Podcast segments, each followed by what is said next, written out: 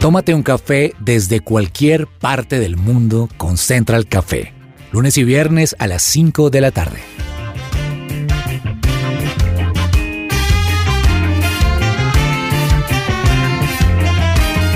You make me shake, Holy Spirit. You make me shake. Hola, ¿qué tal a todos? Un saludo, soy Jason Calderón, me encanta acompañarlos en un programa nuevo de Central Café. A esta hora tomándome un delicioso café con leche o latte, como también le pueden decir, porque este programa de hoy va a estar muy chévere, va a estar muy interesante, muy pedagógico también para hombres y mujeres. Y a esta hora quiero preguntarles cuál es para ustedes su hora favorita del día. Piense por un momento, de todo el día, ¿cuál sería su hora favorita y por qué? Yo diría, podría ser las 6 de la tarde cuando es un fin de semana porque empieza a caer el sol y es un atardecer hermoso. Y entre semana, las 9 de la noche porque ya he comido y voy a dormir. Diana, ¿cuál es la suya? ¿Su hora favorita del día y por qué? También depende. Entre semana me encantan las 9 porque ya salí del aire de mi trabajo y estoy con Emilia, juego un rato. Pero el fin de semana me encanta la tarde porque es como el final del día, porque estoy con mi familia, me encanta ver películas, me encanta estar arronchada. Entonces es como mi hora favorita. Muy bien, y Janina Arana está con nosotros en Bogotá. Janina, qué gusto tenerla hoy en el programa. ¿Cuál es su hora favorita del día y por qué? El gusto es todo mío y debo confesarles que mi hora favorita son tipo 5 de la tarde porque acá empieza a atardecer como a esa hora más o menos. Y me encanta el sol de las 5, eh, creo que es como anaranjado, me encantan los reflejos, me encanta la calidez de esa hora eh, y esa es como mi hora favorita entre semana, eh, fines de semana, amo los atardeceres. Y Germán Alvarado también en el Control Master. Germán, su hora favorita del día y por qué. Bueno, Jason, yo pensando y escuchándolos, yo decía, la verdad, ah, me encantan las 10 de la noche.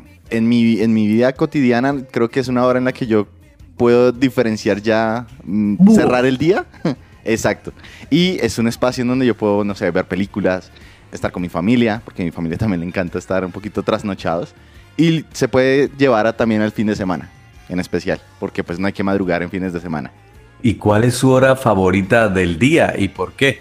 Piénselo y escríbanos a nuestras redes sociales. Estamos como su presencia radio. Nos pueden encontrar en Facebook, en Twitter y en Instagram. Y sin más preámbulos, empecemos este programa de hoy porque está buenísimo. ¿Qué hay para hoy?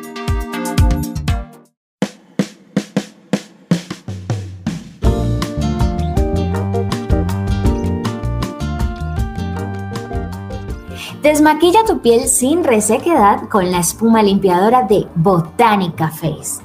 Llama y pídela en Colombia al 318-354-2022. 318-354-2022. No esperes más para lucir una piel fresca y radiante. No es la regla, el periodo, el momento que se hizo mujer, Pacho. pacho.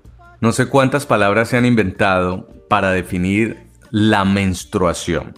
Y es que este tema que nos recuerda a todos, a hombres y mujeres, la maravilla de la vida, la posibilidad de procrear, un tema de la naturaleza además, y que hace parte de cada mes de nuestras mujeres, pues se ha convertido en un tabú. Y por eso hoy en Central Café, tanto para hombres y mujeres, vamos a empezar a destruir ese tema que a veces pareciera vergonzoso, que pareciera pecaminoso, que pareciera sucio, pero que se trata de un fenómeno histórico, de una palabra que da vida. Por eso hoy voy a dejar hablar mucho más a Janina y a Diana sobre este tema, que además nos impacta porque por estos días se celebró el Día Internacional de la Higiene Menstrual.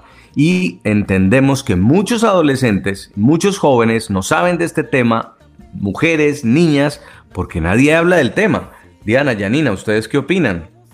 Pues a mí me parece un poquito inaudito, pero es real.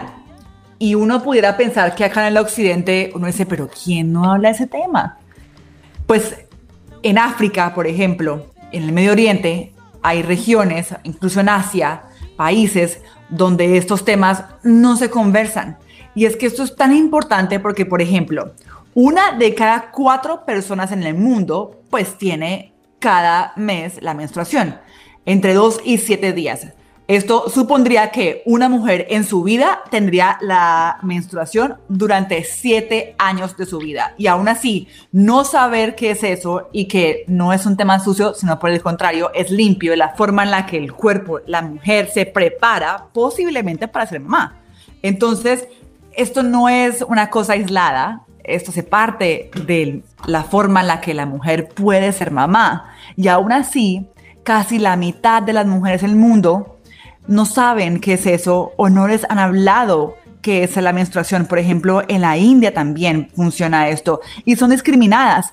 En algunas regiones, en el África, en Sudáfrica, dejan de ir al colegio durante esos días porque son sucias, consideradas sucias.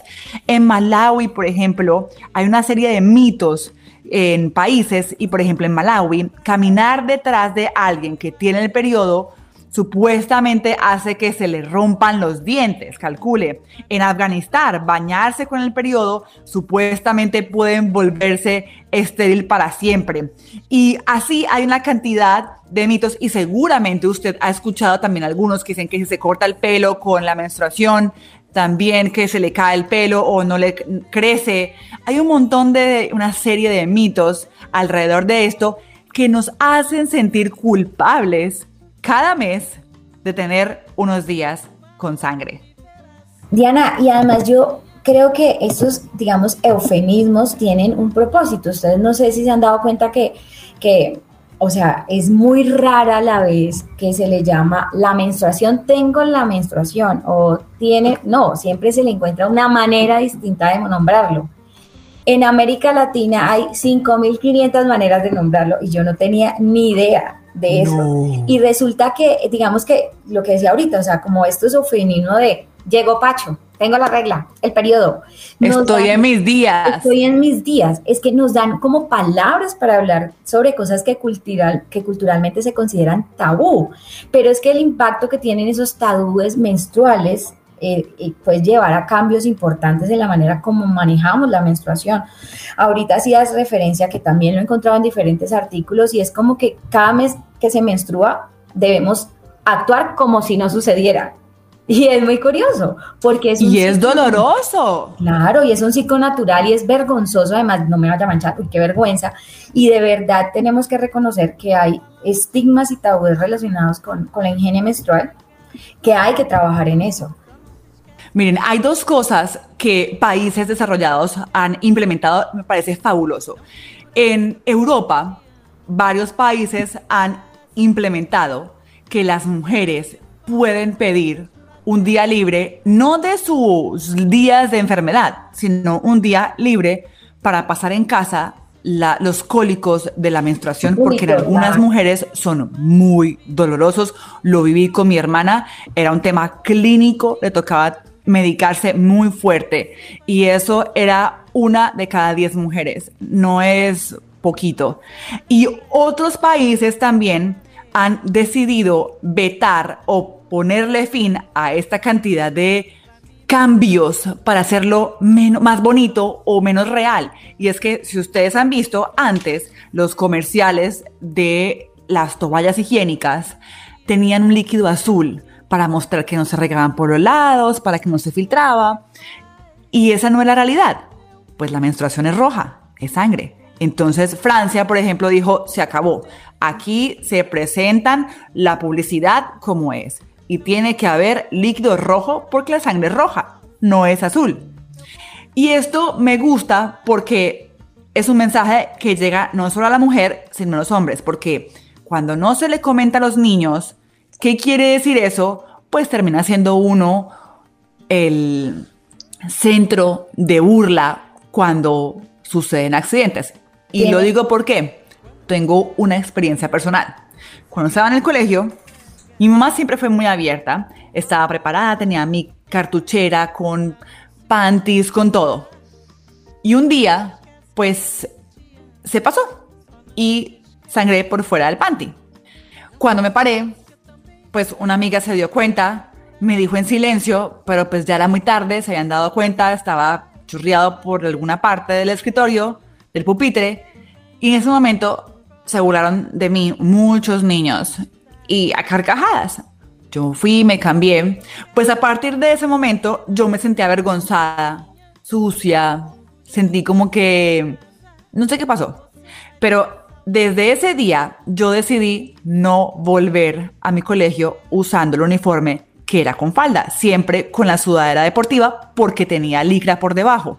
No, tremendo. Yo pedí un permiso en el colegio porque no entendían por qué quería no usar falda y dije no quiero, les conté lo que pasó y también esto, una doctora que estaba a cargo de mi salud mental dijo pues no, no hay necesidad, no la obliguen, háganlo y así sucedió desde que me llegó mi regla hasta que me gradué del colegio, fue casi todo bachillerato, nunca volví en falda al colegio. Dianita, creo que con esta historia tú nos reafirmas la importancia de que la menstruación se hable como por lo que es y no sea solamente una educación dirigida a las niñas, sino que de verdad también se incluya a los niños en esta educación. Ahorita hablabas que en Francia decidieron dejar de de poner el color azul em, en los comerciales, pues en nuestro país eh, la compañía de familia también empezó y fue la pionera en mostrar el color rojo en sus comunicaciones, porque de hecho en el marco de en el marco del Día de la Higiene Menstrual que se conmemora cada 28 de mayo, nosotras sigue rompiendo como la barrera al ser una de las primeras marcas en referirse al tema con propiedad y naturalidad. Ellos hicieron un reporte, de acuerdo a Carolina Restrepo, que es la directora de desarrollo de la marca Grupo Familia, Cuentan que 6 de cada 10 padres hombres hablan de la menstruación con sus hijas, pero solo 4 de cada 10 padres hablan de este tema con sus hijos. Y debido a esto empieza a sentirse la sensación de de bullying, eso que a ti te pasó, de que no se entienda qué es lo que está pasando. Y creo que pues la iniciativa de esta marca es lograr que se eduquen todos y que se pueda vivir sin estigmas, ¿no? Como que hay que reconocer que existen esos estigmas, pero hay que terminarlos para que los adolescentes no sientan vergüenza. Y hay una página web de nosotras, donde desarrolló un consultorio en el que de manera anónima y privada pueden tener apoyo de profesionales en psicología y ginecología en temas como el bullying, pues para que terminemos como con tantos tabúes y con, con el sufrimiento que a muchas, como le pasó a Dianita, pueden experimentar. Bueno, y ahora yo que tengo a mi bebé Emilia, como muchos padres deben estarse preguntando también, es un asunto del papá. ¿Cómo hablar con sus hijas de estos temas? Pues lo vamos a hablar con un experto.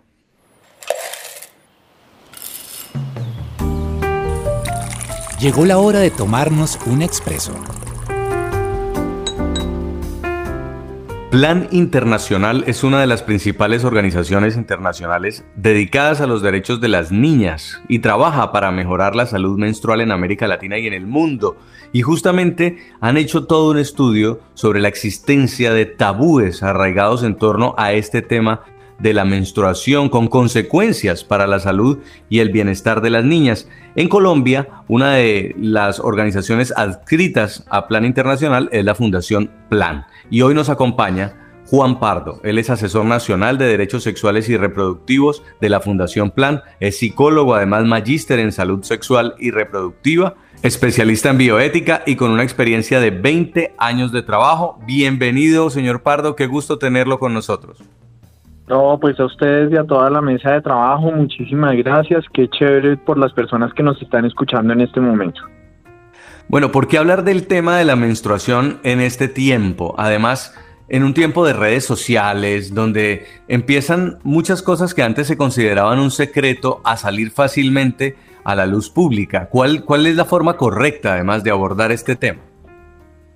Bueno, pues hay muchísimas cosas alrededor de la menstruación que podríamos hablar el día de hoy, pero para nosotros es importante revelar pues todos los tabúes que hay alrededor de ella. Esto hace que desafortunadamente muchas niñas se vean en las necesidades de afrontar sus primeras menstruaciones sin la información necesaria y esto implica pues que obviamente tengan experiencias que van en contra de la misma salud sexual y reproductiva. Yo quiero preguntar por qué en muchas partes del occidente se crean o se ingenian palabras para decir menstruación sin decir menstruación. ¿Por qué hay ese, esa sensación de suciedad alrededor de la menstruación en la mujer. ¿Pasa nada más acá o en otras culturas o por el contrario, habrán algunas que la consideren algo diferente y la manejen diferente? Bueno, hay varias cosas que acabas de decir que realmente tienen varias como líneas de dónde tomar. Lo primero es que todavía desafortunadamente tenemos inconvenientes, tenemos miedos, tenemos temores alrededor de las familias, de las instituciones educativas, abordar en general el tema de la sexualidad de los las jóvenes, de los las niñas y esto hace que empecemos a nombrar las cosas con otros nombres que realmente no hablan de lo que deberíamos estar nombrando. Entonces eso es lo primero, ese temor alrededor de hablar de la sexualidad de niños, niñas, jóvenes y adolescentes. Y lo segundo, cuando hablamos de temas de menstruación, existen muchísimos miedos y temores para hablar de este tema. Uno, porque aún sigue siendo considerado un tema oculto, un tema de la intimidad de las niñas y de las mujeres en las que muchas veces los hombres no tenemos posibilidad de acercarnos a esa realidad. Como no tenemos posibilidad de acercarnos, pues muchas veces lo que termina haciéndose es tomando como respuesta nombres diferentes para nombrar a la menstruación, porque aún así la palabra menstruación sigue siendo un tabú, un mito, un temor cuando hablamos del tema de las mujeres y de las niñas. Yo quisiera que nos contaras un poco acerca de, o sea, cuáles son como los estigmas más comunes que hay alrededor del ciclo menstrual y de la higiene femenina. Bien, hay muchas cosas que podemos acercarnos frente a estos temas de tabúes, pero uno de los principales tabúes fue este que les acabé de decir, y es que definitivamente se considera que cuando hablamos de menstruación es un tema íntimo y es un tema exclusivo de niñas y mujeres, lo cual quiere decir que muchas veces los hombres no tenemos posibilidad de acercarnos, de aportar, de acompañar y de volvernos aliados no solo por la igualdad, sino aliados también de la menstruación. Entonces ese es uno de los primeros temas. El segundo es que en el ámbito de la intimidad, en el ámbito privado, pasan muchísimas cosas que desafortunadamente, aunque se quisiera dar respuesta, pues no vamos a poder dar respuesta porque está oculto. Al seguir en un ámbito oculto, pues obviamente cualquier cosa puede pasar. Entonces, cuando hablamos de cualquier cosa que puede pasar, hemos encontrado culturas que consideran que las mujeres no pueden salir de sus casas con la menstruación. Si salen de sus casas con la menstruación, no pueden bañarse en un río, en el mar, no pueden acceder a agua porque existe la creencia, además de todo, que la van a contaminar. Hay otros tabúes asociados a los alimentos. No pueden cocinar, pero tampoco, tampoco pueden consumir otros alimentos como por ejemplo el limón o el limón o el mango verde con sal, algo que es normal en algunos de nuestros territorios. Dicen que las mujeres cuando tienen la menstruación no pueden consumirlo porque se les va a cortar. Hay otras tabúes asociados a que no pueden cargar niños recién nacidos porque les pueden enfermar. En algunas culturas le llaman descuajar. Y bueno, también pues obviamente considerado que la menstruación es un tema está asociado a un, a un tema de suciedad, un tema de que no es algo higiénico y que hay que limpiar. Por eso otro de los elementos bien importantes a tener en cuenta es que nos alejamos un poco de la palabra higiene y más bien nos acercamos al tema, al tema del manejo de la menstruación o de la gestión de la menstruación. Porque cuando hablamos de higiene menstrual muchas veces se considera que hay que limpiar algo. Y como la menstruación no es considerado algo sucio, pues entonces no es compatible muchas veces la palabra higiene con menstruación. Por eso preferimos utilizar manejo de la menstruación o gestión de la menstruación. Una pregunta, yo tengo una bebé de seis meses. Obviamente está muy bebé, pero en algún momento voy a tener que hablar con ella sobre muchos temas y este es uno de esos temas que por lo general muchos hombres decimos eso se lo dejo a la mamá. Los papás también se deberían involucrar y, cómo hacerlo. Definitivamente esto es un proceso que es no solo cíclico, que es paulatino, hay que acercarnos a los ciclos de vida de las personas, a los ciclos de aprendizaje. Cuando nosotros hablamos de educación integral en sexualidad, nosotros estamos hablando de que este proceso de educación integral se da desde tempranas edades, que no se hablan de temas específicos como menstruaciones o relaciones sexuales, sino que se habla de otros conceptos importantes como el cuidado del cuerpo, los valores asociados al mismo, lo cual nos va a permitir abordar en edades mayores pues este tipo de temas de una forma mucho más fácil y mucho más sencilla. Nosotros como hombres tenemos una tarea muy importante y es romper el tabú de creer que es un tema exclusivo de las mujeres. Nosotros como hombres podemos aportar en muchísimos elementos, en el acceso a los materiales, en poder proteger, cuidar o generar espacios de seguridad para las niñas y mujeres cuando están menstruando y además de dar todos los mitos asociados a considerar y creer que muchas veces las niñas cuando tienen su primera menstruación asumen roles de mujeres, porque una cosa es una niña menstrual y debemos considerarla como una niña que sigue menstruando, pero no cambia su rol y no se vuelve mujer simplemente por el hecho de menstruar. Entonces nosotros como hombres, como padres, tenemos una tarea importante y el momento adecuado o indicado nos lo va a seguir dando ese proceso paulatino de aprendizaje y abordaje de la sexualidad y seguramente tu hija en su momento te va a preguntar qué es eso de la menstruación.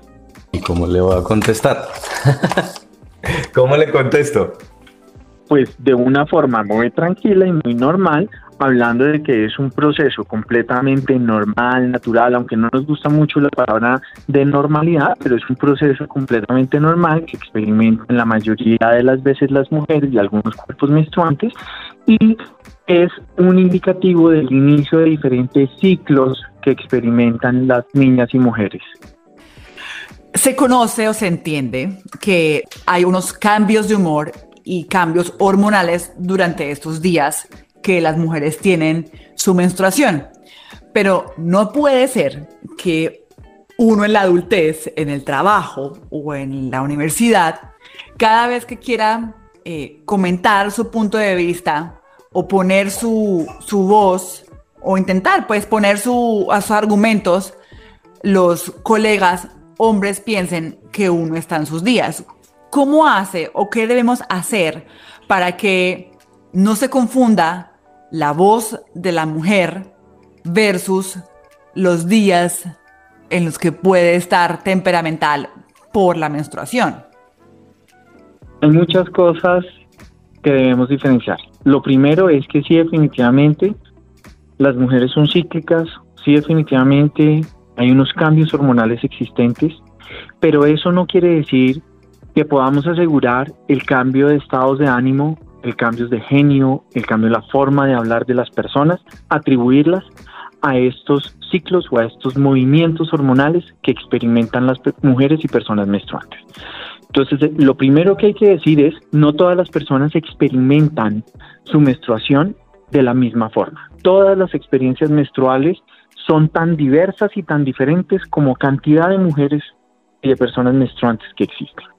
Lo segundo, todo acto, comentario que se acerque a señalar, a estigmatizar a una mujer pensando que su reacción es porque está menstruando, es considerada un acto de violencia.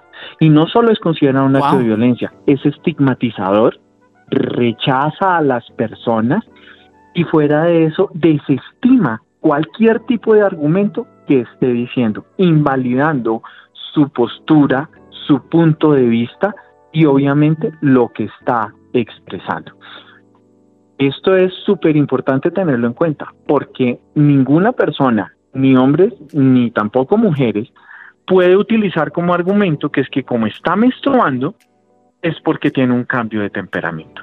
Y esto no puede pasar porque entonces lo que vamos a terminar diciendo es que como las mujeres están en sus días, es mejor que no hable, que no salga de su casa, que no se relaciona y que inclusive pierda una vida que tiene que ver con su relación social con otras personas.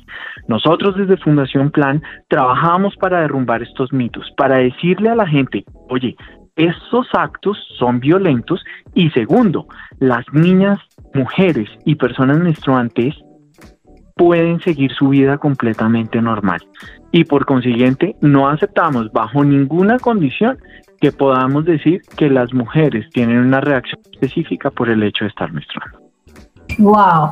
Juan, usted hoy nos ha abierto no solamente a nosotros, sino a los oyentes como el panorama de lo profundo que puede ser la estigmatización de la menstruación, nos ha hablado de la importancia de que los hombres se vinculen a, los procesos eh, con sus hijas y también con los hijos, pero creo que todavía seguramente quedarán muchas preguntas en el tintero ya a modos personales. ¿Cuáles son los canales que ustedes nos pueden recomendar a nosotros y a los oyentes para que ellos puedan acceder a informarse, a, a formarse también acerca de la menstruación? Hay muchos lugares, espacios o escenarios, hay no solo fundaciones, sino también organizaciones de mujeres y personas menstruantes que movilizan en las redes de forma sencilla, básica, tranquila, amigable todos estos temas asociados a la menstruación. Fundación Plan dentro de sus programas en los cuales maneja y promueve la educación integral en sexualidad, obviamente también promueve los temas asociados a la menstruación que permiten hacer acciones de sensibilización y acercamiento a la misma, tanto para personas menstruantes como no menstruantes. Eso incluye también niñas antes de su menstruación, pero también existen otras instituciones en salud sexual y reproductiva que están prestas, abiertas para atender estas necesidades de información, orientación y educación menstrual. Me haces pensar en algo súper importante y es que actualmente estamos hablando de derechos menstruales y uno de esos derechos es acercarse a esa información acertada, adecuada, relacional con este tema que sobre todo pues nos han negado durante tanto tiempo. Es necesario considerarlo como un derecho porque obviamente todas las personas hombres, niñas y mujeres, jóvenes, tienen el derecho a acceder a esta información. Pues quiero agradecerle mucho a Juan Pardo, asesor nacional de derechos sexuales y reproductivos de Plan en Colombia. Muchas gracias por haber estado con nosotros y muy interesante esta charla. Seguramente habrá mucho más de qué hablar, pero por lo menos con esto tenemos un abrebocas para empezar a desmontar esos mitos, esos tabúes alrededor de la menstruación. Señor Pardo, mil gracias por haber estado con nosotros.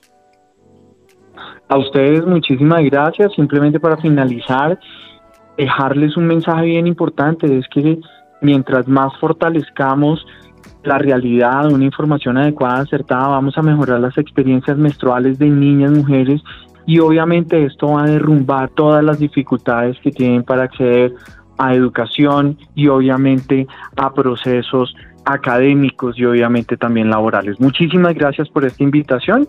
Espero que se encuentren muy bien. Mil gracias. Y vamos nosotros a hacer una pausa porque ya tenemos más para ustedes hoy en nuestro programa Central Café. En minutos.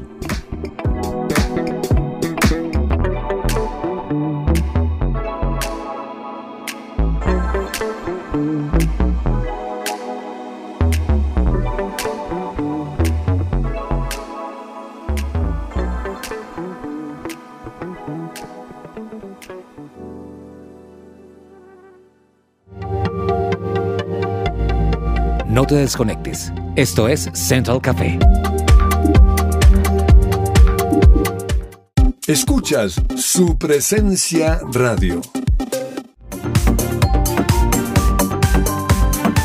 Regresamos a Central Café.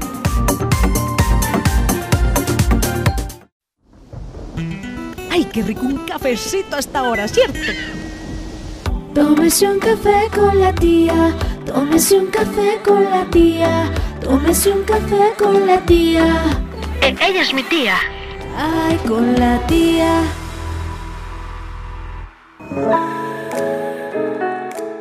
La tía se las quedo debiendo. Oiga, cómo me gustó estar en este programa con mis hijitos. Yo los saludo, los saluda Julia María de los Ángeles, alias la abuela de la tía. Y yo hoy quería compartirles porque mi niña sigue enferma. Primero que se hagan los menjurjes con propóleo porque pues se ha ido mejorando mucho, ya se me le quitó la tos con la pata, la- el dulce de pata y le echan lechita, eso les quita la tos con estos cambios de clima. Pero otra cosa que me he dado cuenta, oiga, es que uno estamos en un mundo donde le dice a uno, trabaje para conseguir. Uno tiene que trabajar para conseguir un lugar. Uno tiene que trabajar para ganarse el amor. Uno tiene que trabajar. Y entonces si uno no se esfuerza no pasa nada. Pero a veces, ¿cómo le parece que así mismo nos relacionamos con Dios? Si es que si yo no hago esto y esto y esto, Dios no me va a amar.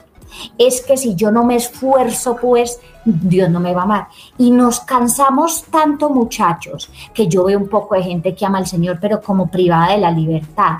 Y todo esto me llegó porque en mi juventud yo hacía eso. Y Dios me habló de una palabra que se llama la gracia. Y me empecé a leer un libro, mis hijitos, que se llama Porque la gracia todo lo cambia, de Chuck Smith. Y entonces empiezo a entender que la misericordia es que Dios no nos da lo que nos, mejor dicho, lo, lo que nos merecemos, pues, de nuestros errores. Pero la gracia es que Dios nos da lo que no merecemos. Y debemos descansar en que somos amados porque somos sus hijos. Nada de lo que hagamos con esfuerzos humanos va a hacer que Él nos ame más. Entonces, por ejemplo, mucha gente vive peleando, intentando ser bueno por sus acciones, cuando la relación tiene prioridad, porque es la relación con Dios y a través de su Espíritu Santo que nos va a llevar a tener frutos. Lo otro son obras. Entonces hoy los invito a descansar en la libertad de Dios, en la gracia de su amor. Somos amados a pesar de nuestros errores y Dios es tan bueno que esos errores que tenemos los va a utilizar para bien. Así que bueno, yo sé que la Biblia es el mejor libro, la mejor guía y la verdad. Y a la vez creo que Dios le ha dado la capacidad a muchos hombres de hablar con otras palabras para que ustedes tengan libertad. Así que les invito a que se lean este librito, porque la gracia todo lo cambia. Porque a esta viejita que se esforzó tanto tiempo y se cansó, Dios le dio libertad a través de su amor. Y ya creo que no los voy a Ay. molestar más, Tomando nota aquí, abuela, ¿cómo se llama el libro? porque la gracia todo lo cambia de Chuck Smith. Porque la Ay, gracia sí, todo lo porque si no cambia. se van a... A mí me encanta este café con la abuela también, porque le habla uno y siento que me está hablando de verdad mi abuelita. Y cada día me deja una enseñanza y espiritual más bonito todavía. Gracias abuela, ojalá se mejore la tía. Dios me lo bendiga.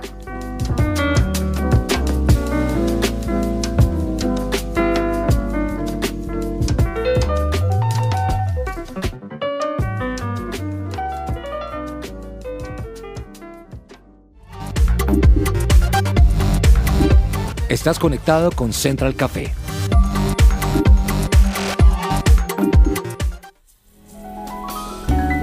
Central Café descafeinado.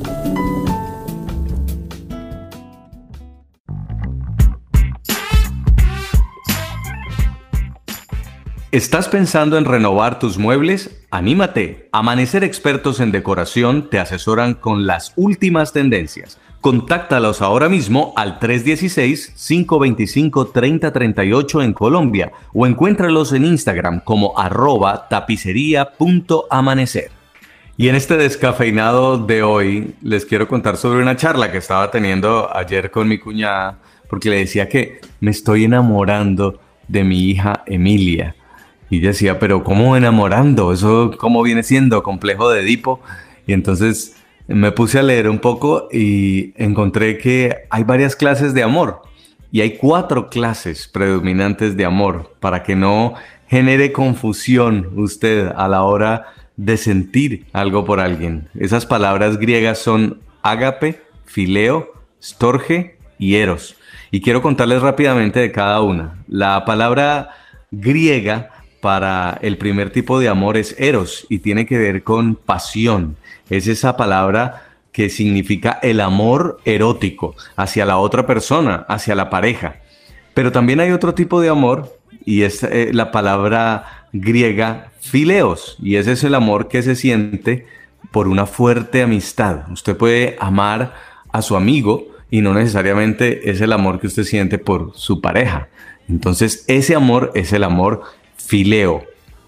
El tercer tipo de amor, y es el amor que yo siento por mi hija Emilia, eh, se llama storge y es el amor y el afecto que ocurre naturalmente entre un padre y un hijo, o que puede existir entre hermanos, o que puede existir entre familiares. Ese es otro tipo de amor, si se da cuenta, estamos hablando de unos amores muy distintos. Lo que yo siento por mi esposa no es lo mismo que siento por mi hija y no es lo mismo que siento por mi hermano y por mi mejor amigo o mi mejor amiga. Pero el mejor y el que más me impactó es el cuarto tipo de amor. Y ese amor se llama ágape. Es una de las clases de amor que podemos tener hacia otras personas, pero es mejor definido por la naturaleza misma de Dios, porque Dios es amor. Y el ágape es el te amo a pesar de. No me importa quién eres tú, ni lo que hagas, y aún así te voy a seguir amando. Y así nos ama Dios. No importa que usted haya sido un asesino, que usted haya sido un drogadicto, que usted haya sido incluso el peor narcotraficante del mundo. Porque Dios no le está pidiendo ninguna condición para amarlo. Dios lo ama con amor ágape. Y creo que es este amor el que excede lo humano, que a veces nosotros no logramos definir en emociones o en sensaciones. Y quería contarles eso porque ayer descubrí que amo a mi hija con amor estorge y que Dios me ama con amor agape. Así de que esperamos que les haya gustado este programa, que lo compartan tanto como quieran, que aprendan además un poco cada vez de salud, de ciencia, de tecnología, de educación, que se rían un poco con nosotros y nos encanta. Y de amor. Este... Y de amor, Janina, ¿qué tal le pareció? A ver, ¿cómo se tomó usted ese descafeinado? Me pareció hermoso porque además que escuchando a la abuela y escuchándolo usted, creo que Dios es amor y quien no ama no conoce a, Dios, no conoce a Dios. Dios es ágape y es un amor que es independientemente de lo que hagamos.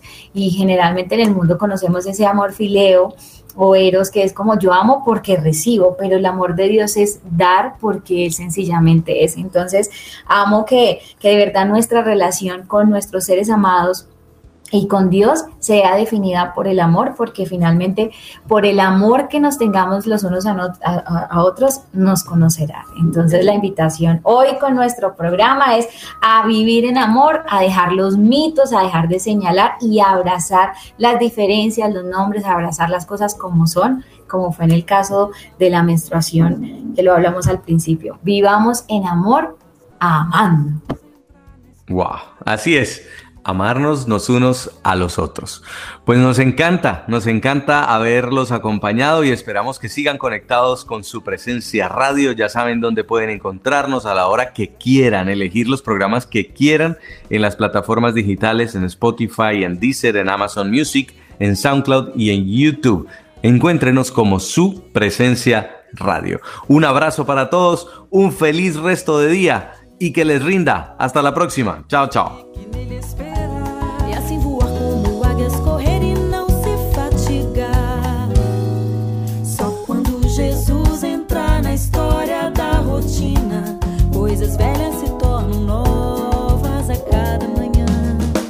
Jesus dá cor à vida, Jesus dá vida vida, Jesus é a